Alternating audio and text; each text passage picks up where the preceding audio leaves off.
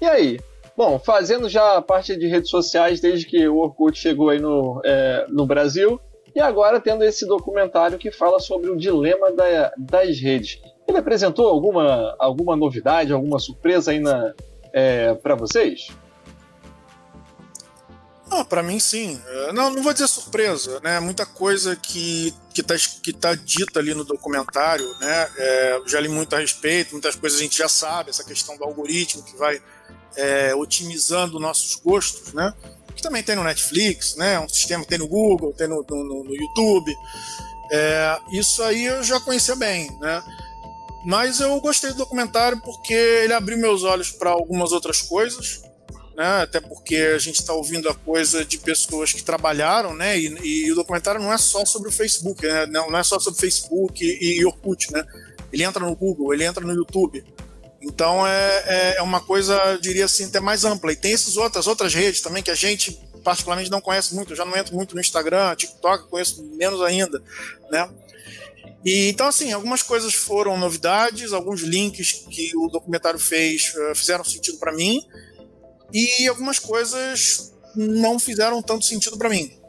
Né? Mas eu gostei do documentário. Acho que o documentário, na, na pior das hipóteses, na minha opinião, ele levanta questões que vale a pena refletir e que sobre questões que já são, que já são e serão mais ainda uh, pautas de discussões, já que as redes sociais e a própria internet elas estão se transformando no nosso mundo real, né? Ou pelo menos para muitas pessoas, talvez não para todo mundo, né? As pessoas usam as redes sociais de forma diferente, né? Você vê o Jota, por exemplo, usa mais profissionalmente, né? mas é, para muita gente é, o, a rede social e a internet como um todo ela está se transformando no mundo e consequentemente né, é, é surgem questões é, sobre as quais a gente tem que ficar de olho. É, eu vou, eu vou falar pouco porque eu, muita coisa que eu falaria a gente vai abordar isso durante o programa. Mas sobre a questão da novidade, unicamente, a única coisa que foi novidade para mim foi o fato de as pessoas encararem isso como novidade. Porque tudo que foi, assim, tudo, exatamente tudo, não. Mas a grande maioria das coisas que foram abordadas ali e que o pessoal está discutindo hoje é muito óbvio para mim. Quem não sabia disso, né? Eu vou falar um pouco mais sobre esses detalhes, mas para mim não teve muita novidade. É, é, aquilo é assim desde que o mundo é mundo, aliás, desde antes das redes sociais, isso já era, já, já vinha sendo feito né, por diversas empresas. Não foi a rede social que trouxe isso. Ela só, é claro, trabalhou isso de uma forma mais inteligente, né, com, as, com os sistemas mais inteligentes que existem hoje. Mas enfim, não quero entrar nos spoilers. Uhum. Beleza, né? Eu acho que para quem tá mais ligado nas discussões da internet, talvez realmente não tenha apresentado muita surpresa. Mas algo me surpreendeu bastante e é, ligado logo com ao personagem, acho que a gente pode chamar de um personagem principal, né? Que é o Tristan. O Tristan ele trabalhava numa área do Google que pensava em toda a questão do, do design mas num design de uma forma ética, né? Porque é, de acordo com como você utiliza o design ali, você pode estar influenciando as pessoas, tanto positivamente quanto negativamente, né? Então me parece que era uma seção do Google que pensava exatamente nas responsabilidades em relação a isso, de como vamos usar esse design para manter as pessoas na, é, na nossa plataforma, mas de uma forma ética. E ele falou uma coisa que me surpreendeu, que ele é viciado em e-mail, que ele passa horas no e-mail dele. Eu, what? Ou seja, ele usa o e-mail como se fosse uma rede social. Alguém, alguém usa o e-mail assim também, cara? Que parada. Eu já usei o Gmail para conversar com algumas pessoas. É, como, assim como é uma espécie de WhatsApp, de MSN, uma galera é, geralmente mais velha. Houve um, houve um momento em que o, aquele, aquele toque do Gmail ficou um pouco em, em, em moda, assim. A galera tava usando um pouco. Mas não eram poucas pessoas, eu fiquei usando às vezes, mas depois eu pulei fora. Acho que o Facebook uhum. boa. Pois é. Muito bem. É, e ele levanta a, algumas questões ali é, de acordo com as percepções dele. Até ele fundou um, é, um centro que é um, acho que a tradução livre seria o Centro de Tecnologia Humana, né? Pensando exatamente sobre a despersonalização que muitas vezes acontece nas redes sociais ou que acontece no universo da internet, né? Da gente se esquecer que do outro lado existe uma é, uma pessoa ou até mesmo das empresas, dos sites, né, se esquecerem de que existe, existe uma pessoa que você está se relacionando com pessoas ali, e por isso, é, as mesmas responsabilidades que a gente tem ao se relacionar com pessoas no mundo real, a gente deveria ter na, na internet, né? E desde que a internet é a internet, sempre existiu os haters, os trolls, aqueles personagens que estão ali apenas para é, bagunçar e para desequilibrar algo que está é, organizado. Mas de uma certa forma, é, parece que com as redes sociais isso acabou se tornando mais é, mais evidente ou até mais intenso, né? Acho que a, a, popularização da internet trouxe mais usuários, mais usuários também. E uma coisa que veio surgindo também foi a necessidade de monetizar, né, é, o teu conteúdo ou monetizar alguma plataforma que você tem é, na, na internet. E uma forma de você mostrar que a sua plataforma ou seu site ele é, ele é bom para que você consiga patrocínio, consiga anúncio, é exatamente a retenção do público. Né? Não é, é, em uma época na internet era apenas a, a, questão da visualização, né? de quantas pessoas chegaram até a página. Né? É, tanto que nos primórdios da internet, todas as páginas, mesmo aquelas páginas mais é, é, mais pessoais, os blogs, né, tinham aqueles contadores de visita como se aquilo quisesse significar muita coisa. Né? Hoje em dia, o que conta mais seria a retenção, né? quanto tempo que a pessoa passa no seu site, quantas páginas do seu site que as pessoas é, é acessam, né?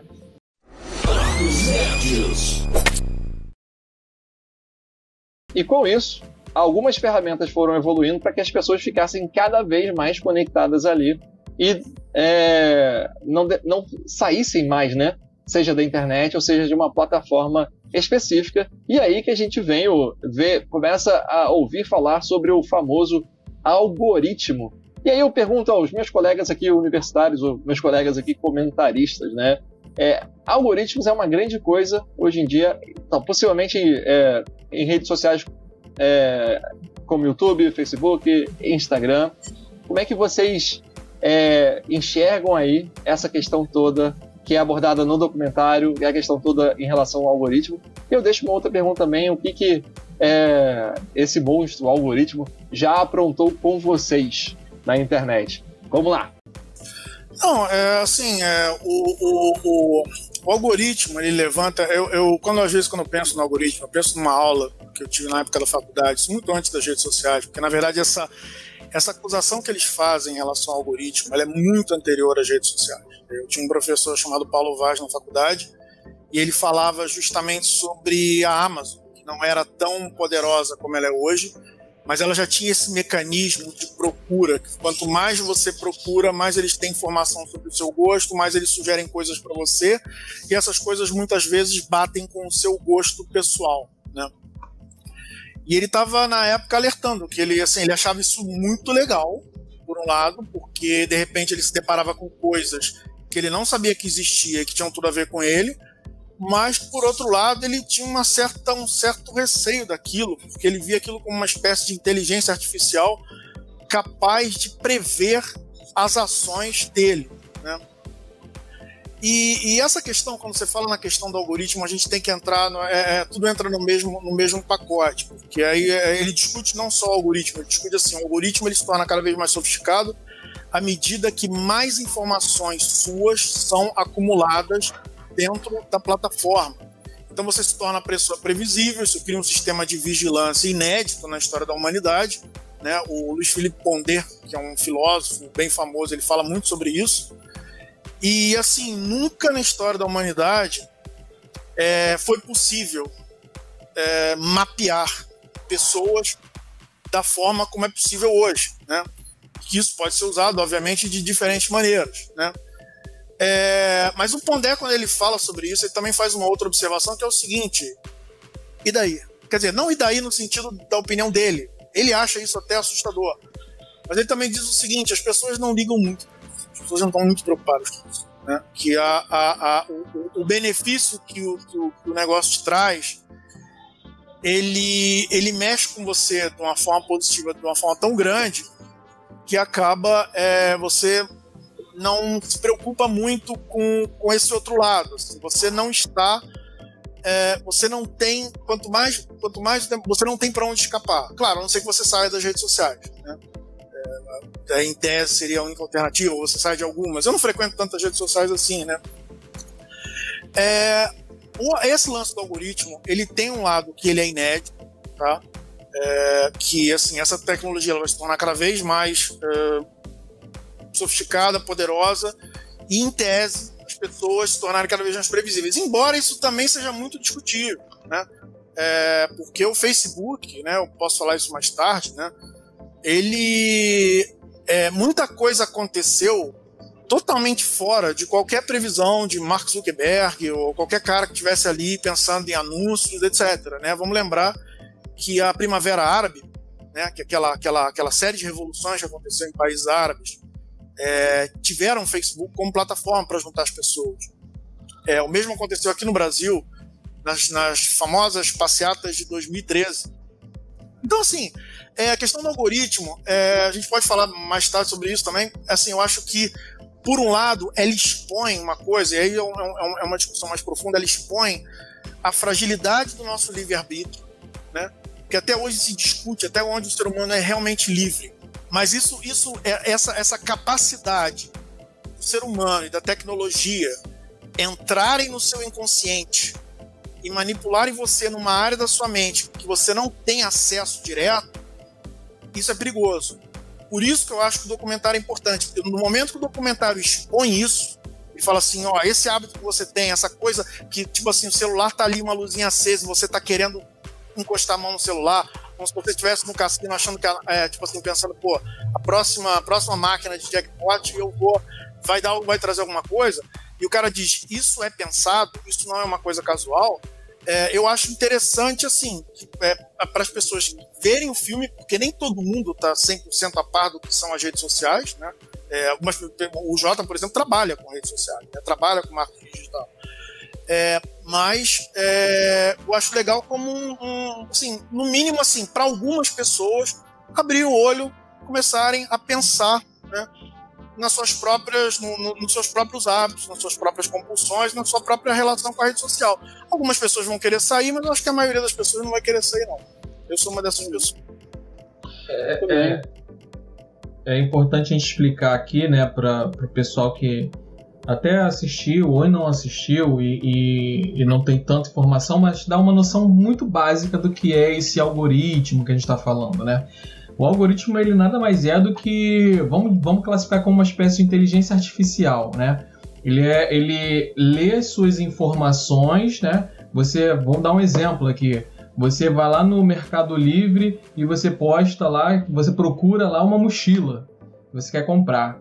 Ok, você procurou mochila. Daqui a pouco você está num outro dia, num outro site, aparece um anúncio de uma mochila lá. Um monte de anúncio de mochila lá. Isso é o algoritmo trabalhando. Então o algoritmo ele pega as informações suas, mas não suas, de todo mundo. Ele pega as informações ali e ele vai entender, de assimilar aquelas informações e falar: ah, ele gosta desse assunto, ele está procurando esse assunto, então vamos colocar esse assunto para ele. O algoritmo ele trabalha assim pro, pro sistema, né? É isso que a gente está falando. Agora, gente, assim, sem ficar preocupado com o que o algoritmo faz ou deixa de fazer, a gente não consegue mudar o sistema. O sistema é assim, funciona assim, funciona muito bem assim. É assim que eles vendem. Então, é, é a gente ficar com essa paranoia de, oh meu Deus, estou sendo vigiado, o grande irmão, o grande olho e tal. A gente ficar preocupado com isso não é o caminho. Ou você se preocupa com as informações que você dá na internet, você não vai colocar ali informações básicas como seu endereço, como onde você mora, é, se limitar as informações,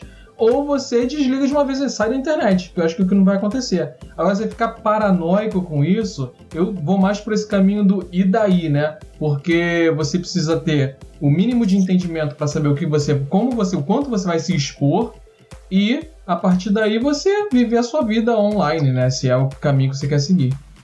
É, eu. Bom, é, antes de eu continuar, Jota, eu só queria dar aqui um alô aí pro, pro Rodrigo, o conhecido aqui do pessoal como Azeitona. Ele, inclusive, fez é, aniversário recentemente. Deixar meus parabéns aí, cara. Muita saúde, muita felicidade para você. E em tempos de rede social é impossível esquecer o aniversário de um amigo, né? é, é, agora, o Jota, você estava falando dessa questão do, é, do algoritmo, do, é, de que assim é o, é o sistema.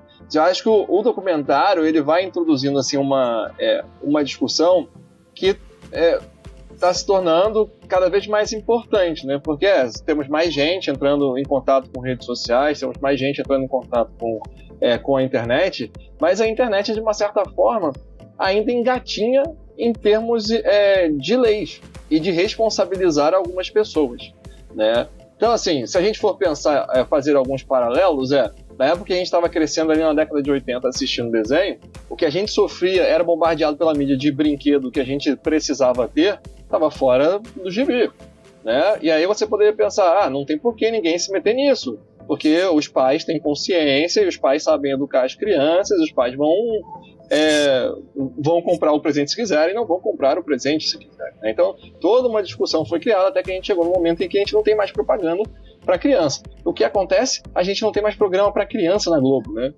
O que foi parte de toda a nossa vida, né? Programas infantis na, nas manhãs da Globo, hoje em dia não tem mais, porque não se torna rentável. Então é, é uma faca de dois gumes. Né? O algoritmo ele é, ele é muito importante para te, é, te ajuda a trazer algumas coisas que fazem sentido na sua história, né? Como a gente até estava pensando estava é, pensando antes de ir aqui pro ar, né? Se você quer aprender algum idioma, né, e começa a, a, a assistir aulas de inglês na internet, é, o YouTube acaba te sugerindo ainda mais aulas de, de inglês. Aí você pode é, é, conhecer outros professores que são melhores e que fazem mais sentido para sua aprendizagem e você segue em frente, né? Eu pessoalmente tive uma, uma, é, uma experiência com o algoritmo que ao perceber isso, eu parei de acessar alguns conteúdos né? Porque é, eu gostava muito de acompanhar um determinado. Quer dizer, não gostava muito de acompanhar, né? Mas eu acompanhava um determinado sujeito aí no, é, no YouTube que tinha umas opiniões muito polêmicas e eu gostava de estar informado sobre as groselhas que ele ia falar, até para pegar ali os pontos onde ele estava errado, para poder né, ter uma, um senso crítico em relação ao que estava acontecendo. Eu não concordava 100% com as coisas que ele falava. E o que aconteceu? o YouTube começou a me sugerir mais vídeos dele e começou a me sugerir mais vídeos sobre o tema que ele falava. E era. Acabou soando assim, era só isso que o YouTube me sugeria. E aí o que eu percebi é que é, eu precisava parar de assistir o vídeo desse sujeito para que o YouTube parasse de me sugerir. E aí o que acontece é, eu acabo me colocando em uma bolha e deixando de ver um outro lado é, da, da informação. Né? Então a gente está é, suscetível a essa questão da, da escolha de uma inteligência artificial, do que seria bom para a gente, mas ao mesmo tempo a gente está constantemente se posicionando em relação a isso. Né? E aí às vezes a gente vai se afastando de um determinado tema também. E continuando então aqui na, é, na questão do, é, das redes sociais, né? Essa necessidade de, é, de manter uma plataforma traz a necessidade de monetizar, ou seja, de trazer anúncios para dentro da, é, da plataforma, né? E uma coisa que o documentário então vai, vai colocar é, é ou vem trazer, é, chamar a atenção dos usuários de redes sociais é de quem que realmente é a é, é, não sei se eu digo público-alvo, né? Mas no caso dá, dá a entender como se fosse uma mercadoria, né?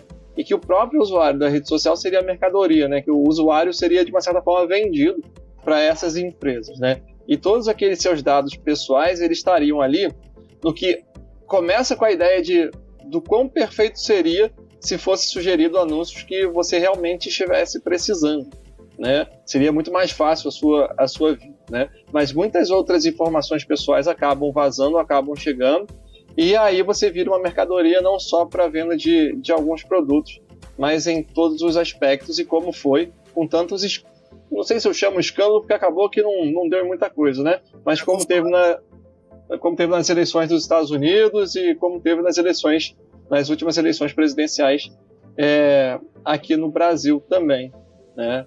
E aí eu não sei como é que vocês veem essa questão do usuário como uma mercadoria, se quais são os pontos positivos, os pontos negativos disso. Olha só, é, essa, essa para mim foi a maior baboseira é, desse, coment, desse documentário. Porque, assim, é, é, é, é, óbvio que nós somos mercadorias, nós somos produtos, né?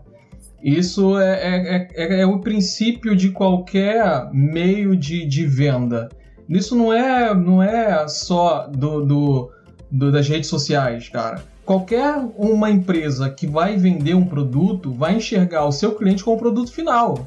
Isso é muito óbvio. Aí você chegar e falar, ah, porque meu Deus, você é só um número para eles. Cara, para quem você não é um número? Vai me dizer que a Cacau Show vê você. Não, Gabriel Molden é o cliente, vamos tratar ele bem. Você é um número. Eles têm uma planilha lá para você ver quanto tá vendendo. É um número. Eles querem deixar o chocolate mais gostoso para você comer o chocolate, você comprar o chocolate, você se viciar no chocolate. Se a Cacau Show me chama de Molder, já era. Vou me, vou me filiar à loja, só compro lá agora. fica a dica, fica a dica. Mas é, é, só concluindo, é, então assim, é óbvio que nós somos o produto final, é óbvio que nós somos o, o um número para eles, é óbvio que é lógico isso. Isso é qualquer empresa que venda.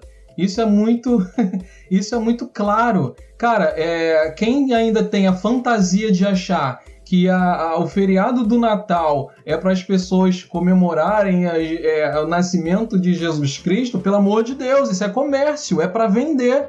Os caras fazem tudo para vender. Então, assim, é óbvio que eles vão aprimorar a rede para conseguir viciar as pessoas, para conseguir é, conseguir cada vez mais clientes. Isso é muito claro. Não é uma ONG, gente. As redes sociais não são uma ONG. Elas não estão ali para trazer o melhor para a vida das pessoas. Estão ali para vender. E, cara, você não saber disso, isso, meu Deus, isso é uma surpresa. Então, pelo amor de Deus, em que mundo as pessoas vivem?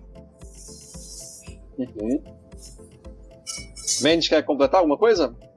Ah, sim. É, com, é, eu acho que todo alerta é importante, é, porque aí a gente tem duas questões aí. Primeiro, as informações estão disponíveis na rede, é, o Facebook, ele sempre. Se, não só o Facebook, a gente está falando de Facebook, né, mas a, as, as, as, mídias sociais de modo geral, e talvez até o Facebook, talvez haja outras mídias sociais mais perigosas que o Facebook nesse sentido. Né? Tem essa história do TikTok, tem uma relação com o governo chinês, não sei se é verdade ou não. É, o problema maior, assim, é. Sim, ok, estão usando nossas informações para terceiros, mas assim, se, se, a coisa for de acordo com, com, que, com a regra, que já, já é determinada, etc. É, isso é feito de uma maneira X que, tal, assim, tem problemas, o consumidor tem, mas menos, né? É, o problema é que as, é, assim, a gente não tem como ter certeza se é, até que ponto essas informações não vão ser usadas de uma maneira mais perigosa do que aquela que está prevista. Você tem aí o escândalo, se não me engano, da Candid Analytica, é esse o nome da, da, empresa? É Cambridge Analytica. Cambridge Analytica. É, esse é o que está ligado à eleição do Trump, essas coisas todas? E a, e a do Bolsonaro, né? O Bolsonaro. criador da. É. É, ok, isso é perigoso, mas isso também é contornável, por isso a gente reenfatiza. O documentário é importante justamente para abrir o olho e gerar reivindicações que obriguem as redes sociais a agir de uma forma mais transparente e a evitar que esses, essas situações é, fora do, do previsto aconteçam. Porque o fato de que as pessoas vão utilizar redes sociais e as nossas informações vão estar lá, isso é inevitável, pelo menos até o dia de inventarem alguma coisa mais legal do que redes sociais. Né? Aí as pessoas vão sair das redes sociais vão fazer outra coisa. Mas enquanto isso não acontecer, é, isso, assim, não tem muito para onde correr, entendeu? Mas é legal essa coisa da gente saber mais. Do, do, eu não sei se estou falando muito aqui, eu queria falar um pouquinho desse negócio das eleições, posso? É, é, é polêmico, né? Vamos lá. não, é, não, não é polêmico. Exatamente, na verdade, não é polêmico. É, na verdade, é. E é por isso. Meia razão para o Jota, no seguinte é. sentido. Tá? É, é polêmico no sentido de que estes mecanismos que manipularam as eleições nos Estados Unidos, né? Eles deram azar também que eles têm um sistema que não é um homem um voto, senão a Hillary ganhava. Mas assim, isso, isso é, é inédito, né? E, e, e, influenciou as eleições. Influenciou as eleições aqui no Brasil, as fake news, principalmente. Né? A gente vai chegar lá na fake news. Né? A gente vai ter que voltar para esse assunto de eleição de novo. E elegeu Trump. Mas assim, antes disso, nós éramos muito mais reféns da mídia tradicional. Essa é a questão. É. Brasil, a gente tem que falar isso, no Brasil, as eleições presidenciais brasileiras, elas eram muito mais reféns da postura dos grandes grupos de mídia. Né? Você, você fala o nome aqui ou não, né? Tem, pode falar? Não sei. É melhor não, né? Bom, não sei. Os grandes grupos de mídia que a gente conhece. É, que a gente conhece muito bem. Por exemplo, nas eleições de 2014, você, você entrava no jornaleiro você via é, é, é, quem era um lado e quem era o outro. Ali Sim. também havia manipulação. Era um outro tipo Sim. de manipulação. Talvez uma manipulação que entrasse menos no seu subconsciente. por um lado. Ou seja, essa manipulação do, das redes sociais, ela entra, ela, ela é uma coisa assim, ela te pega pelo por onde você não espera mais. Por outro lado, na era das redes sociais, o teu acesso à informação é muito maior do que na era da mídia tradicional. Na era da mídia tradicional, a mídia tradicional podia esconder, não vou dizer o que ela quisesse, mas muita coisa, né? E hoje em dia ela não pode. Então o que a gente viu nessa eleição agora no Brasil, nos Estados Unidos, é o quê? Uma mudança, de fato. Não a mudança que a gente queria, pelo menos não a mudança que eu queria, mas uma mudança de ver esses grandes conglomerados reféns, literalmente reféns da internet. Isso tem um, tem um lado bom também. Tá? Mas isso é uma discussão longa, também não dá para. Né, a gente é. pode voltar mais tarde quando você entrar na nossa das fake news. É, então, assim, com certeza, né? E como é a tradição aqui no bar, a gente sempre tem uma hora para começar. Mas fica difícil a gente ter uma hora para acabar, porque a gente tem certeza que a gente poderia ir durante dias e, e semanas falando sobre, é, sobre esses temas, né? É, o, eu acho assim que é, realmente não é de hoje que nós somos mercadoria. Tanto é que o Jota citou já um tempo aí é, na nossa live falando sobre o Big Brother, o Geladeira aqui nos comentários falou sobre a Skynet. É, o ser humano como uma mercadoria de, é, de grandes empresas já está aí na, no imaginário, principalmente na ficção científica, há muito tempo. Né? Agora, é, é, o problema é o quanto que as pessoas têm realmente a consciência quando elas se inscrevem numa rede social, porque, de uma certa forma, é, ou pelo menos eu gostava de me comportar com a, é, com a internet como uma utopia. Porque na internet tudo é possível, você consegue acesso a todo tipo de informação. Mas fazendo parte de uma rede social, a gente vê que não é assim não é toda a informação que está disponível para mim. Né? O que chega, no final das contas, até mim é parte da informação de acordo conforme eu vou usando ou de acordo em, em onde que está o interesse econômico naquela informação. Então acaba que é, para uma pessoa que não está tão atenta assim, não sabe realmente nessas novas formas de se relacionar com a, com a tecnologia, ela acha que o mundo é aquilo ali ela acha que a única coisa que existe é, é um cara sanguinário que quer exterminar o, os inimigos, né? Ou ela acha que na verdade ele é o cara que veio salvar o, é, o país é, do, do grande problema que foi né, os comunistas, né? E quando na verdade tem muito mais coisas aí.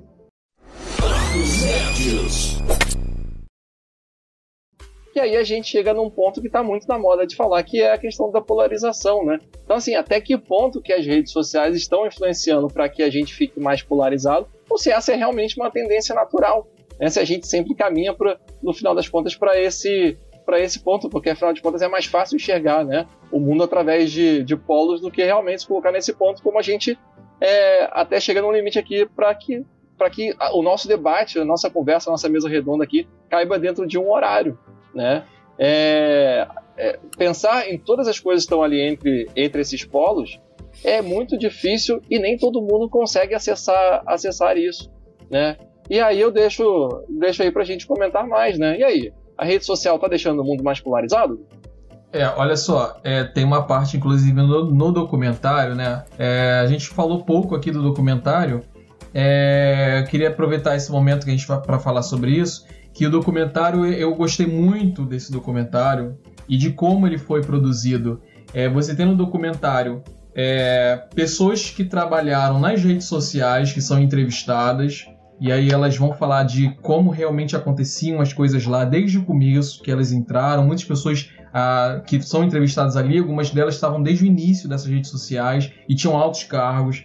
E aí elas vão dizer como aquilo foi programado no início, como aquilo se transformou é, e ao mesmo tempo, paralelamente, a gente tem uma historinha ficcional acontecendo, né? Uma história ficcional, mas é aquela história ficcional que poderia estar acontecendo na sua casa ou na casa do seu vizinho, né? É uma uhum. história muito comum. E que acontece tem... com muitos pacientes, meu. é. E aí a gente tem esses dois, esses dois acontecimentos paralelos. É, e aí você falando isso, Molder, tem uma parte do, do, documentário que ela retrata exatamente isso. A gente já está aqui há mais de 30 minutos, não já pode soltar spoiler do documentário.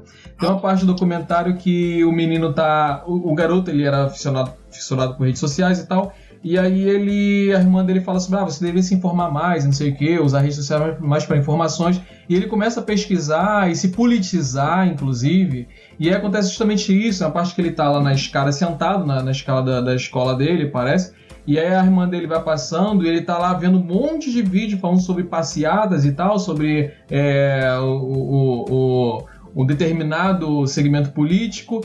E ela fala, pô, isso aí é mentira. É, que teve os vídeos que estava assistindo ali. E aí cai naquele nessa que você está falando nessa polarização. É, aí eu, eu, a, minha, a pergunta que eu me faço é, é, ah, porque as pessoas vão pensar que só tem aquilo. Mas que tipo de pessoas são essas? Eu entendo que pessoas em formação, adolescentes e tal, mas, cara, é, se você vai pesquisar algo na internet, eu, se eu vou pesquisar algo na internet, eu vou pesquisar alguma coisa na internet e vou buscar os vídeos que falam sobre isso, que são os vídeos que têm algum embasamento. Eu não vou, eu, eu não saio clicando em tudo que é vídeo que me aparece. Que ele já tem esse vídeo aqui, eu clico, tem esse vídeo aqui, eu clico e vou absorver aquilo. Para mim, isso é ignorância. Agora, isso não é de hoje, como a gente fala. Cara, é, é você existem pessoas que se bitolam. Não é culpa da rede social, é culpa das pessoas. Existem pessoas que vão lá e não, eu só assisto determinada canal, determinado jornal de determinado canal. Eu só assisto aquilo. Não faz um comparativo. Não, ou não lê outro jornal, só leio esse jornal. Então você precisa expandir o seu horizonte, você precisa fazer comparativos e buscar informações. Senão você vai virar refém dessa polarização. Uhum. Pois é. É. isso é, é, verdade, né? Eu acho que no documentário eles mostram aquela historinha fictícia de uma forma é, muito, muito interessante. Porque a, a família ali tem três filhos, né? Uma menina mais velha, um garoto do meio, né? E a menina mais nova. E ali, de uma certa forma, mostra mais ou menos é, não é bem um conflito de gerações, mas como que cada geração está se posicionando em relação à, internet, em relação às redes sociais, né? Ah, isso que o Jordan está falando de que consegue de ir pesquisar outras coisas, né? ir pesquisar outras fontes, me parece característica de, de alguém que conheceu a internet lá nos primórdios, né? É, que soube utilizar a internet antes de existir as mídias sociais. Mas existe uma, mas, uma outra geração né, que já nasceu com rede social na mão e que não sabe que existe forma de pesquisar na internet. Né? E no documentário mostra isso. Né? Então essas coisas são, é, são muito curiosas na, no, na, no jeito como as pessoas usam a rede social, no jeito como as gerações vão se posicionar em relação é, às redes sociais. Né? Uhum. É, assim, você tocou nessa questão da polarização, se existe uma relação entre as bolhas que os algoritmos tendem a criar e a polarização das pessoas. O documentário força, é, vai muito nessa direção. É, eu acho que sim, eu acho que existe. E eu vi isso acontecer com várias pessoas ao meu redor. Né?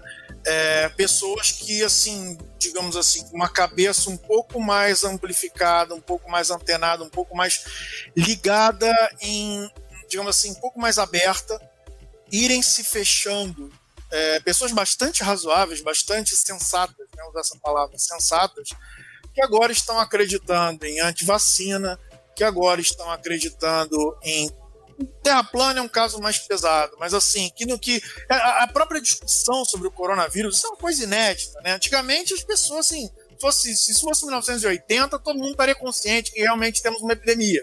Agora não, agora temos uma discussão se a epidemia existe, se ela não existe, se o vírus foi criado em laboratório, se a China quer dominar o mundo, né, os Illuminati, se as 13 famílias, né? E eu vejo pessoas né, ligadas a mim que foram bastante razoáveis a vida inteira é, é, entrando nisso, justamente em função desse mecanismo de, assim, de uma informação que agrada mais. Porque às vezes o problema, o problema da, da mente humana é que ela tem esse lado frágil ela tem esse lado é, que, é, que, é mais sensorial e emocional e que assim ela nem sempre está preparada para uma verdade, muito pelo ela está mais preparada para uma verdade conveniente. Né? Isso tem a ver com, com, a própria evolução mesmo. É assim, o ser humano ele é falho nesse sentido. Né? Então, assim, eu acho que tem uma relação com polarização? Tem. O que eu discordo do documentário, o documentário ele começa a falar que, assim, primeiro, que há um risco de guerra civil, e que, assim, como se a gente nunca tivesse passado por isso, como se isso fosse uma situação inédita, essa coisa das pessoas não estarem querendo discutir, estarem brigando mais do que, do que conversando, etc. Né? E, e eu tenho, eu, eu, eu discordo de, dessa colocação. Eu acho assim que a gente vem de uma época, né? Talvez ali anos 80, 70, 80, 90, que é uma época em que é, as pessoas. É, é, uma época, como é que se posso dizer, meio, meio amorfa, assim, que as pessoas estavam mais contentes com o jeito que as coisas estavam. Mas se você, se você for olhar na história, se você for olhar o final dos anos 60, se você for olhar a década de 30, década de 40, as guerras civis no mundo inteiro, guerra civil espanhola, é, é, é essa coisa de você não concorda comigo, eu quero a sua cabeça porque é, eu, não, eu, não, eu, não, consigo ver o mundo como você vê, é, isso aí já existia antes. Isso aí, é, a, a, primeira metade do século XX foi só isso. Né? Outro dia eu li um livro do, do, do Leonardo Padura falando sobre a, a Espanha, né, na, na, época da Guerra Civil. Assim, as pessoas. Se você pensa diferente de mim, eu quero ver a sua morte, entendeu? Então, nesse ponto, eu acho que o documentário, ele, às vezes, se acha um pouco mais especial do que ele realmente é, porque algumas coisas que ele fala já aconteceram antes.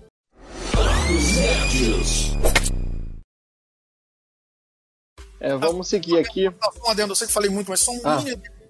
É, o, meu, o meu candidato à presidência costuma dizer é que na era da informação, né, você tem a era da informação, o excesso de informação, e óbvio você tem agora a era da desinformação, uma coisa que o documentário coloca também. Então, nós estamos na era da desinformação. E o grande desafio do estudante hoje, o grande desafio dessa mulher cara que está crescendo na rede social, que não viveu um mundo pré-rede social, assim como a gente também não viveu um mundo pré-televisão, é, é, é, a educação criar maneiras para essas crianças, esses adolescentes saberem separar o joio do trigo. Esse é o grande desafio da educação do mundo nessa era que a gente ah, mas olha isso. só, isso aí, esse desafio aí sempre existiu, não é por causa de fake news, não é por causa de redes sociais. Cara, é, o, o minha grande implicância com, essa, com, esse, com esse documentário é que ele induz as pessoas a criar, a, vilanizar as redes sociais e falar assim: agora tudo é culpa das redes sociais. Se a pessoa vota no político errado, é culpa das redes sociais. Se o, o fake news, se você espalha o fake news, que, a, a, que, que o coronavírus não existe, é culpa das redes sociais. E não é, cara. Antigamente, se a gente for antes das redes sociais, chegava o, o, o político lá, ia para aquela cidade pequena e dava é, uma cesta básica para um monte de família e falava assim: vota em mim, vamos lá, vamos votar em mim. As pessoas iam votavam nele. Pô, a culpa é das pessoas ou a culpa é do político que dava cesta básica, que chamava as pessoas? Eu sei que isso é um assunto muito abrangente, que envolve muita questão, mas o que eu quero destacar aqui é só uma coisa. Se você espalha uma fake news, a culpa é sua. Então vamos parar de se vitimizar. De agora pegar esse documentário e falar assim: olha só, viu? É culpa da social, não é culpa minha, não. Eu espalhei isso aqui, esse boato do, do morcego, do coronavírus não existe, de que é só uma gripezinha. Eu espalhei isso, mas não é culpa minha, é culpa do, das redes sociais. É culpa sua. Você tem o a obrigação de investigar se uma informação é verdadeira ou não. Se você não faz isso simplesmente espalha, a culpa é sua. E vão parar de, de, de querer culpar o fulano ou o Beltrano ou as redes sociais. É, é, eu tenho duas considerações em relação a isso que você colocou, Jota. Uma delas é que é, não lembro da, da época de vocês da, é, da escola, né, ou como que foi isso, mas eu me lembro que na escola eu fui ensinado a pesquisar as coisas naquela era. Como é que chamava? Manual Abril? Era tipo uma enciclopédia que saía todo ano atualizando algumas coisas, algumas informações, e era o mais próximo que a gente tinha ali de uma. É, é, das informações mais, é, mais apuradas, né? Quando eu entrei na faculdade, né, o, é, alguns professores ensinavam a gente a pesquisar em periódicos científicos. Né? Então, houve, de uma certa forma, uma, é, uma ajuda nesse sentido para é, a gente poder acessar as informações que eram mais interessantes ou mais é, mais verdadeiras, né? O mais verdadeiras possível, né? Eu acho que como a gente está uh, tem uma geração que já está nascendo com o smartphone na mão, com, com a internet na, na mão, eu acho que o, o documentário vai colocar algumas coisas com questionamento para a gente repensar. E aí, né? É, que tipo de formato de educação que a gente tem, é, tem hoje, né? Será que a gente tem que começar a trabalhar a rede social na escola, ensinando é, os alunos a, a, se manterem Mas isso é papel dos pais, Molder. Isso é papel dos pais, cara. Um adolescente isso, ganha um smartphone, mas ele deve ganhar com o smartphone a responsabilidade de, de, de discutir com ele. Ó, você não pode usar isso assim, isso é usado assim. O pai tem que explicar pro, pro filho, bem. entendeu? Isso tudo bem, mas, mas é que aí a gente entra num conceito que é mais profundo realmente de, de responsabilidade, né? É, é como eu falei a questão do, é, da questão da, da propaganda para criança, né? É, os pais deveriam dizer para a criança se elas podem comprar um brinquedo ou não, se elas precisam daquele brinquedo ou não. Mas como que a gente faz para saber que esses pais têm esse tipo de, é, de competência, têm esse tipo de clareza? Mas fora é, da parte da formação da criança sempre foi. Pelo menos no mundo, sei lá, pós Isso século XIX, mais ou menos. A escola sempre fez e... parte do processo. Se o mundo é diferente, a escola tem que ser diferente, como sempre tem que foi. Se adaptar. A educação sempre mudou, a educação não foi sempre a mesma. A educação em 1850 era uma, né? Na época dos meus avós havia palmatória. Então, assim, a educação da, da nossa época era uma educação de transmitir a informação. Então, o professor, ele, ele tinha uma informação que você não tinha, e ele ia lá e te transmitia a informação. Hoje, professor, assim, a informação ela já está lá no Google, você vai procurar, ela está no Google, ela está em todos os. É. Todas as, as, as, as etc. Então, o prof, papel do professor ou do educador, ele não é mais só prover a informação. Ele é prover a capacidade de, de, de gerir a informação de filtrar a informação, de lidar de checar com... também, né? É, de checar a informação. É outra coisa também que o Jota colocou é, é, na outra vez que ele falou, é, porque também não dá para falar sobre todos os pontos, né? São, são muitas coisas. Uhum. Mas quando você fala, por exemplo, que é, ah, não, mas existem pessoas que espalham fake news. Eu já espalhei fake news sem querer, dei mole, entendeu? Muita gente dá mole.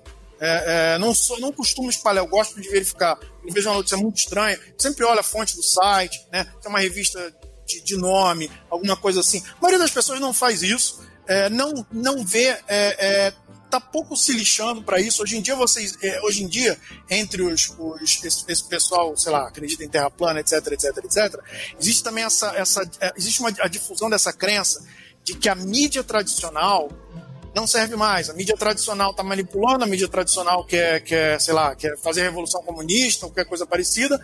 Então você tem que confiar nos outsiders. E os outsiders são justamente esses caras. Claro, existem mil e um tipos de outsider. E essa, e essa porção da população, né, digamos assim, é, que não que não está fazendo a coisa do jeito certo, né, que, quer dizer, do jeito certo, mas que assim, essa, essa porção da população é mais vulnerável, ela é maioria. E a democracia é o regime da maioria. Então, assim, não adianta chegar, ah, deixa o cara lá de lado acreditando que, que sei lá, que, que, que não tem que tomar vacina.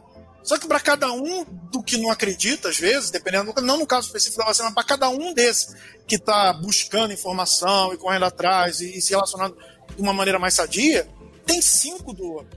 Entendeu? E esses cinco é que vão definir quem é o, quem é o político, quem é isso, quem é aquilo, vão inclusive redirecionar o, o, a mídia tradicional, que agora é refém da, da gente. Eu não sou, é, eu, eu não sou apocalíptico, tá? Eu acho que com o tempo, isso vai sendo corrigido também. Eu acho que isso vai se corrigir com o tempo. Não acho que a gente está perto do exterminador do futuro, não. Mas eu acho importante falar. Tomara que não. Trabalho, né? É porque eles é. decidem o destino do mundo. É. Então, assim, eu, eu acho assim que realmente eu concordo com o Jota numa coisa. O documentário ele tem uma narrativa unilateral.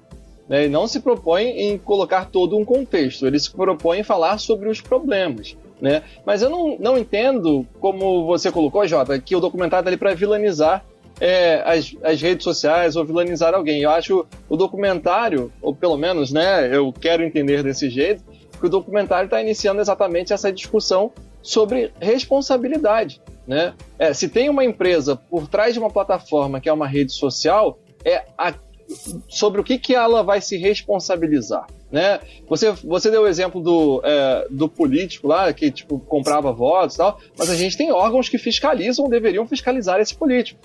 A gente acha que não dá em nada, mas muitos outros eles são realmente processados e têm candidatura impugnada, né? E essas coisas acontecem. Agora, se é, uma pessoa ou uma empresa resolve fazer a campanha ou resolve é, é, fazer uma daquelas coisas no Facebook de impulsionar uma publicação falando bem de um político em, em momento de eleição. O político, ele vai ser responsabilizado, ou deveria ser responsabilizado. Que essa foi uma grande polêmica que teve em relação à Caixa 2 de, de eleição. Porque todo o gasto com marketing na sua campanha tem que ser colocado, tem que ser declarado. Eu não posso chegar e colocar um outdoor na minha cidade falando, esse é o fulano e ele tem o meu voto e o fulano não declarar isso na campanha dele, entende? Porque é uma, é uma propaganda política para ele. Né? Então, assim, é, se o Facebook não libera esses dados ou, é, ou não é, ou acha que ah, é problema de quem quis postar isso, sabe? Ele não está se responsabilizando de nada, mas ele está fornecendo todos os meios para que isso aconteça. E aí eu acho que o, o documentário veio exatamente é, se perguntando essas coisas. E aí? quando dá o problema, a quem a gente vai culpar? Né? Ou quando dá o problema é como é que a gente faz com que isso não aconteça mais? Não, é. eu, eu acho que o documentário foi assertivo quando, quando em alguns momentos eles falaram é, é necessário é, que se criem regras, leis para fiscalizar isso as informações que eles têm, como eles usam essas informações. Isso é, é, eu concordo absolutamente. O que acontece, no meu ponto de vista, é que a, a internet ela surgiu de uma forma descontrolada, onde poucas pessoas sabiam como ela realmente funcionava. Isso foi evoluindo de tal modo que as pessoas que fazem as fiscalizações não entendiam bem daquilo. Só quem estava envolvido lá é que entendia. Isso tomou uma proporção tão grande que hoje as pessoas, é, as pessoas que fazem a fiscalização elas ganham muita grana para fechar os olhos. E isso acontece muito no, na, nas redes sociais, na internet, enfim, de você tá ganhando muita grana com essas informações. Então, para que, que eu vou fiscalizar? É uma, a rede social é um, é um, é um produto tão bilionário, é, tão, tão rico, que é difícil você ter hoje esse acesso. Mas sim, é necessária essa fiscalização. A gente está tendo aqui, e, e, eu vou dizer assim: é, por exemplo, o Facebook já, já abriu é, essas informações quando foi vítima de investigação. Isso aconteceu várias vezes. Hoje a gente está tendo aí no, no, no, na política uma investigação em torno disso em torno é. do que foi utilizado para política, para fake, pra, fake news, informações é, falsas, fake news né, como, como eles estavam envolvidos. Está sendo investigado. Então é necessário sim essa investigação. Agora, o que não pode é, por exemplo, o Mendes falou: ah, porque eu já espalhei fake news. Eu também já, já, já espalhei fake news. O que eu não posso é falar assim: isso é culpa da rede social. Isso é culpa, eu não posso. Eu, eu, tenho que assumir minha responsabilidade. Eu espalhei fake news, a culpa foi minha, a responsabilidade é minha. Então são não, duas coisas distintas. É, você está tá excluindo dessa discussão o, o, o, o, outro lado da mente humana, que à medida que. Porque o, tem aquele personagem, aquele gordinho, que quer que as pessoas saiam das redes sociais. Né? Porque tem o Tristan, que é o cara que diz assim: não, nós temos que ter uma postura mais moderada, não sei o que. Tem o gordinho que diz assim: não, 10 razões para você sair das redes sociais. Então a questão, o, o, ser humano, ele não, ele não é um ser consciente 24 horas por dia. Você vai criando hábitos e acomodações e você começa a fazer coisas sem pensar. Uma coisa que eu notei da minha parte, por exemplo, é que uma, uma coisa que eu não fazia já estava começando a fazer é às vezes postar uma manchete sem ler a informação. Porque existe no ser humano um pouco essa coisa da lei do menor esforço. Você, é. é o, o, você vai se acostumando a, a, uma coisa e você começa a. O teu piloto automático começa a agir. Entendeu? Tá, mas a culpa é de então, quem? É, é, as pessoas, é, é, assim, nós não pensamos sobre boa parte das nossas ações. Essa é a questão. Mas Muito a culpa é de quem, man? Pai, né, eu tô pegando aqui, tô no meu celular, papá, ah, ah, compartilhei. Ah, ah, ah, você, e, não, não, raciocina isso, entendeu? E a culpa é de quem? É das redes sociais? A questão, a questão não é quem, a quem culpar. É. é. assim, tudo bem. Ah, então a culpa das fake news e, das manipulações, etc., são das pessoas que fizeram isso. Ok, mas essas pessoas que fizeram isso acabam tendo. É, é, é, é assim, é, primeiro, elas são, elas são, de certo modo, controladas, não controladas de uma maneira óbvia, mas existe um, um, uma coisa subterfugial que faz com que essas pessoas comecem a puxar um comportamento automático por uma direção que outras pessoas querem, né? Você tem aí os, mamãe falês da vida, essas coisas todas, puxando a galera a falar, ó, oh, isso aqui, de repente o cara que não era radical, de repente se tornou radical. Isso não é só responsabilidade da pessoa, isso é responsabilidade de quem está manipulando essa, essa situação. Claro, quando você acorda essa pessoa para o que está acontecendo com ela e ela não está percebendo, é, você está fazendo um bem para essa pessoa. E ela se torna, inclusive, mais livre e mais responsável, porque agora ela percebe o que está acontecendo. É, então, é, essa é a questão. A responsabilidade é de quem? Com certeza a pessoa tem um papel fundamental, a pessoa que espalha o fake news, né? Entretanto, não tem como a gente tirar o Facebook de, é, dessa, dessa equação, né? E o Geladeiro até colocou aqui um comentário que acho que é, que é legal e tem muito a ver com o que a gente viveu em época de eleição. Quem está falando que o WhatsApp, que inclusive é do Facebook, é um exemplo de rede social que foi atingida por enxurrada de fake news. Tanto que hoje em dia a empresa é, vem tomando medidas como limitar o número de compartilhamentos que alguém pode enviar, né? Antigamente você podia enviar para todas as pessoas da sua lista, né? Hoje você pode enviar, compartilhar só para cinco pessoas. E aí entra naquilo que o Mendes falou, né? Da lei do menor esforço. Ah, vou compartilhar só para cinco.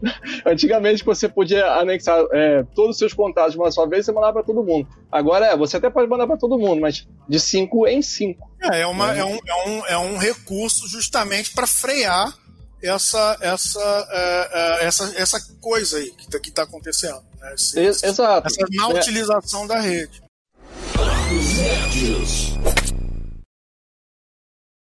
E aí, assim, é, é, acho que esse, essa é a grande questão. Né? No, é, é, há uma empresa que ganha dinheiro em cima disso. Né? E ela ganha dinheiro exatamente é, mantendo um determinado é, é, sistema e levando vantagem em algo que pode prejudicar muito, é, por exemplo, a democracia. Né? Então a gente tem sim que repensar em formas de é, trazer à tona algumas coisas e uma forma de responsabilizar essas empresas. Porque a internet não pode ser esse, é, esse universo malboro, uma terra sem lei. Né? É, por exemplo, né, acontece muito em rede social a perseguição a, a, a adolescentes, né, o famoso bullying. Né? Antigamente, né, o bullying, quando terminava a aula, pelo menos o adolescente se via livre disso. Hoje em dia o bullying continua na internet, então o nível de sofrimento aumenta absurdamente. O nível de, su de suicídio aumenta também. Né? E aí é, é, o que se faz? Ah, é alguém criou uma conta anônima e está fazendo isso. Eu, Facebook, não vou fazer nada. E aí é, criou-se a ferramenta de denunciar. E aí o Facebook começou a atuar para investigar e excluir realmente a pessoa para ver se ela está fazendo algum tipo de dano. Né? Então há um motivo em, em reivindicar as coisas e é melhorar aquele sistema. Porque quando um sistema está ali pronto, ele não está perfeito. E mesmo que ele sofra atualizações, ele pode, né? A gente está acostumado a ter aplicativos, quando um aplicativo faz uma atualização, ele piora. Tem vezes que você vai atualizar um determinado sistema, na verdade, você está piorando ele. E é preciso realmente que a gente consiga desenvolver esse pensamento crítico para se perguntar: mas espera aí, isso daí é ok?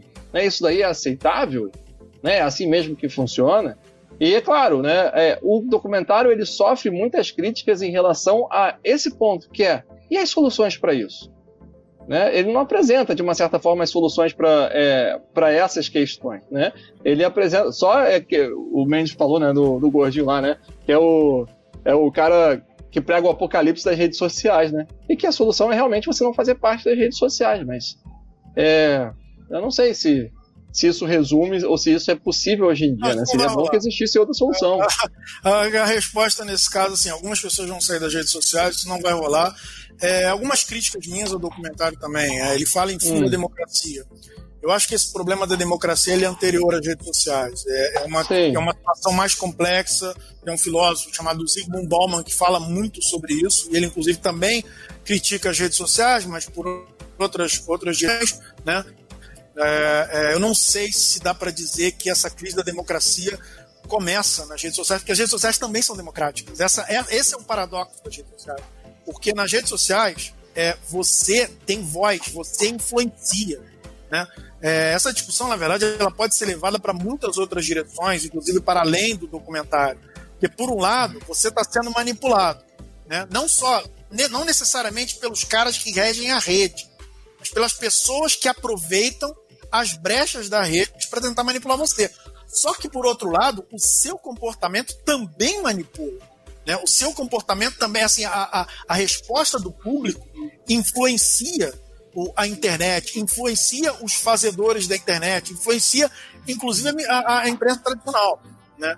Então, essa, essa questão, assim, com relação à democracia das redes, é, é, é, é ela é paradoxal. Ela cria um ambiente democrático e, ao mesmo tempo, ela atenta contra esse ambiente democrático. Com relação à crise da democracia no mundo, eu acho que é um problema mais amplo. Tá? Que pode sim estar tá sendo agravado com, com, por causa das redes sociais, não, não, não, não sei te, te dizer é, em relação a isso. Aí, só para fechar, é, aquela coisa que o Jota falou sobre a questão da responsabilidade, no caso aí que vocês deram exemplo, tudo bem, claro, a responsabilidade da pessoa que está republicando fake news, etc, etc, etc. Você tem a responsabilidade do cara que, que manda na rede social, ou dos, dos, dos caras que lidam com a rede social, né? Manipuladores da rede, os caras, que, os caras do Facebook, Google, etc. E você tem esse sujeito intermediário que é o, o safadão, né? E não é, não é o Mark Zuckerberg que cria fake news, né? São, são caras aí. a gente não sabe, a gente não sabe disso. Não, olha só. Ele, ele é, eu acho que ele é mais de esquerda que de direita. Vamos lá. Vai lá, Jota, manda é, ver. Outra, outra vertente. É, é claro que, que o, o documentário, eu já falei, eu gostei, tem vários pontos assertivos no documentário, e é lógico que o documentário ele, é, ele sugere uma responsabilidade ou que, o, ou que as redes sociais sejam responsabilizadas por uma fiscalização, por uma melhora, e essa melhora ela é, acontece talvez não o tanto quanto deveria, mas a gente vê atualizações, o Modem mencionou algumas, a gente vê atualizações que visam é, essa, esse tipo de melhoria. Vou dar um exemplo aqui, mais ou menos recente, que é quando o Instagram ele parou de mostrar ali quanto qual o número. Ele, ele, então, isso foi visando. É, é, é o, o, Instagram parou de mostrar o número de pessoas, né? de, de, pessoas que tinham curtido a foto de uma outra pessoa. Então você entra na foto hoje e você não sabe quantas pessoas curtiram. Porque isso tá levando a, tava levando a uma competição e, e, e até depressão. É um sofrimento emocional, exato. Exatamente o Instagram. Então, assim, é, é, as redes sociais elas buscam meios de, também de melhoria nesse sentido e, é. e, e eu N outros exemplos. Só que o que eu defendo aqui, o que eu digo aqui, é que eu vejo algumas pessoas é, é, jogando toda a responsabilidade para as redes sociais e se isentando de responsabilidade, responsabilidade. Eu acho muito preocupante quando, por exemplo, o, Mendes chega e fala assim: não, porque é, é a gente é, é, programado, eles programam a gente, a gente não tem não, não, percepção do que faz. Exatamente dessa forma, não é eles programam a gente, influenciam, é diferente de influenciam, programar. Mas programar, aí, não, programar você não tem uma brecha autônoma ali. Tudo bem, mas é como é. se é como se você tivesse tirando a sua responsabilidade naquilo. Não, você ainda tem responsabilidade. Se diminuindo. eu diminuindo. tá diminuindo. Não, eu não sei o quanto eu vou. Eu, eu, eu posso me considerar não responsável por uma fake news que. Vou dar um exemplo muito rápido aqui. É, há alguns anos, uma, um, uma fake news se espalhou de que uma mulher estava matando crianças para fazer determinado ritual. Pegaram uma foto dessa mulher e colocaram. E essa foto se espalhou.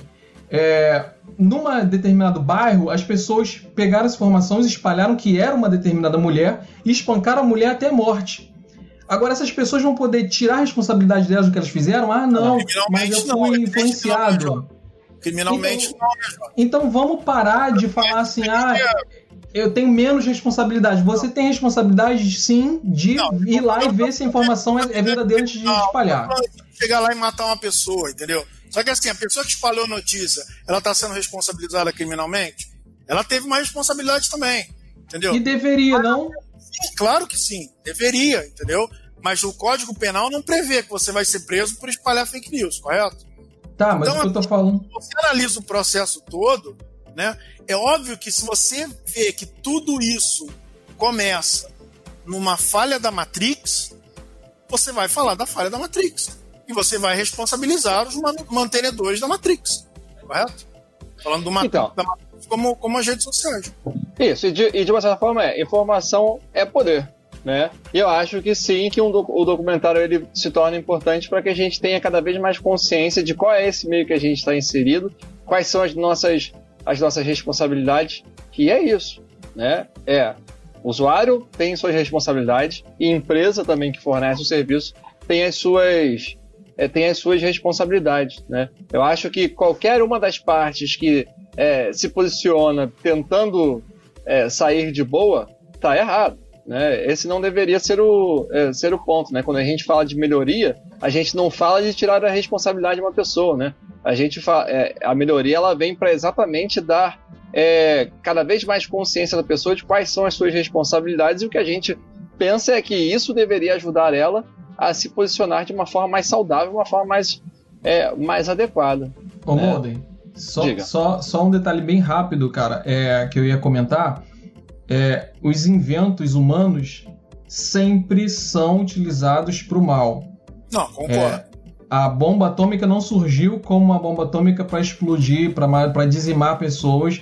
O avião não surgiu para um instrumento de guerra. Um carro que o cara que sai por aí atropelando um monte de gente na rua batendo racha, o carro não foi feito para isso. Então a gente tem que entender que até que ponto a responsabilidade é da maldade da pessoa em fazer aquilo e parar de culpar o carro, parar de culpar o avião, parar de culpar, entendeu? É isso que eu quero trazer aqui. Eu sei que entendo que tem uma certa responsabilidade sim, precisa ser discutido isso, mas eu quero só pra gente parar de se vitimizar. É só isso.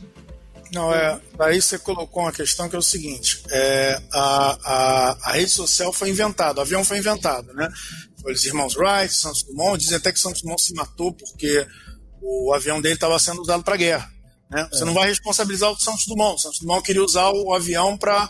Agora, você pode responsabilizar a indústria bélica, você pode responsabilizar a Força Aérea, os estrategistas, os caras que pegaram aquilo ali envisionaram aquilo. Claro que era uma, era uma, uma coisa meio inevitável também. Cedo ou tarde alguém ia usar aquilo para guerra, cedo ou tarde alguém vai usar aquilo para manipulação. Mas assim, eles têm responsabilidade. Mas a grande questão para mim do documentário não é, é, é a questão que o documentário coloca é assim precisamos entender esse processo para que possamos agir em relação a ele. Né? Então, assim, é, é, existe uma responsabilidade das pessoas, das pessoas. Por exemplo, vou dar um exemplo aqui, questão da responsabilidade que você falou. O tal do Tristan, né, que é o cara lá de ética do, do Google, ele fez aquela apresentação, né, aquela coisa toda falando, olha, temos um problema aqui, isso aqui tem que ser melhor gerenciado, isso aqui vai dar consequências ruins, etc, etc, etc. E aí todo mundo olhou e falou, ai que lindo, ai que lindo, ai que maneiro, ai que blá, blá, blá, e depois, puf, ninguém falou mais nada naquele assunto. Então, assim, essas pessoas que, que, que, o Tristan não poderia resolver esse problema sozinho, essas pessoas que acharam que não, não interessava resolver esse problema, que às vezes na busca de, do usuário, na busca da audiência, na busca da monetização, na busca de você otimizar esse sistema de, de, né, de, de, de, tornar o, o, fazer o usuário ficar mais tempo na, na frente do, do que você está fazendo, você está prejudicando ele. Isso é uma responsabilidade sua. Ah, mas o cara que criou o negócio lá atrás não pensou assim. Ok, mas o cara que está man manipulando a coisa agora está pensando assim. Né? E próprio, os próprios caras que estão dando entrevista no documentário dizem: existe sim, por parte das pessoas que estão lidando com essas redes, com, com, esses, com, com essas plataformas, com esses paradigmas, é, uma intenção maior ou menor de botar você ali, de, de, de, de, ganhar a tua atenção em relação à atenção do outro. E isso tem uma consequência. Às vezes essa consequência é, é, digamos assim, premeditada, às vezes ela não é. Mas de qualquer forma, existe uma responsabilidade dessas pessoas. Os caras que estão fazendo documentário e, e falando mal das redes sociais, eles também são responsáveis, eles são corresponsáveis. Né? Então não tem como eximir a, a responsabilidade.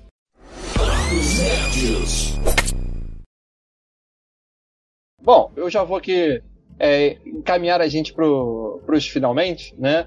E assim, a internet para mim continua sendo uma, é, um lugar de muita potencialidade, um lugar quase que, que utópico, né? Que a gente sabendo procurar, a gente pode aprender qualquer coisa. Redes sociais ainda são é, um lugar onde você pode encontrar pessoas que compartilham das mesmas ideias que você. E isso pode te ajudar a fazer novas amizades, pode te ajudar a é, a continuar aprendendo muitas coisas.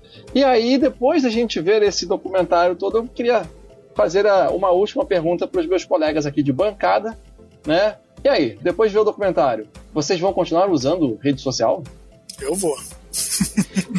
o máximo me policiar um pouco com relação ao celular, essas coisas, mas eu não vou largar as redes sociais. Eu vou, eu vou aproveitar e também já tecer minhas últimas palavras, meu encerramento aqui. É, as redes sociais elas são úteis, são boas e são inevitáveis. Hoje em dia é inevitável, você não pode, não, não vai acabar com as redes sociais. Isso nunca vai acontecer. Então é, é utópico você achar que as redes sociais vão sumir depois desse documentário. Não vão. Então é necessário o uso consciente das redes sociais. E para isso é preciso que vocês que são pais, que estão preocupados assistindo o documentário, ao invés de você é, pegar o celular do seu filho, quebrar ou esconder, sente com seu filho, converse, eduque, explique, busque informação na própria internet, a informação como eu posso entenda melhor, busque entender melhor como funciona e do que ele, por onde ele deve caminhar. As redes sociais não é diferente de um bairro perigoso. Né? Você pode educar o seu filho a seguir pelo caminho correto, não, não se desviar aí para outros lugares escusos. Então é isso que tem que ser feito. O uso consciente das redes sociais. Sendo feito isso, aí é possível você navegar sem você ficar neurótico com, com que pode ser um problema. Tudo bem. Mendes, quer, quer fazer o último comentário? Ah, não sei, acho que acho que já o que eu, que eu tinha para falar. Claro, tinha outras coisas para falar também, mas é, não, uhum. acho, que, acho que isso é o principal, acho que eu já falei. Muito bem, pessoal. Então é isso. Estivemos aqui discutindo o documentário O Dilema das Redes e eu espero que você que acompanhou a gente até aqui tenha gostado, tenha curtido, esteja seguindo a gente e principalmente esteja comentando junto com a gente né, deixando sua avaliação aí para a gente saber se você está acompanhando, se você está se interessando e, como já dissemos aqui, para o YouTube te oferecer mais vídeos nossos e você ficar preso nessa teia, é, né, nessa teia de prazer em estar aqui com a gente na mesa de bar. Ô, Beleza? Diga. Você me lembrou, cara, que eu, antes de, de fazer esse programa, eu li uma é. matéria, é. um artigo, eu até compartilhei, que falava assim, é, tipo, é, por que, que é ruim as redes sociais e tal, e como que as redes sociais, como que o, a Facebook tentou se desculpar, mas que não tem desculpa, e assim, acabando com, a, com as redes sociais, assim, mostrando que, que era realmente um vilão, né, as redes sociais. E aí, do lado assim esquerdo, tinha assim, é, os botões para onde você compartilhar aquele, aquele artigo, né? muito bom. Facebook. Facebook, é. Uhum. Muito bem, muito bem. Mas é isso, pessoal. Depois de todas essas nossas críticas, garçom, a conta.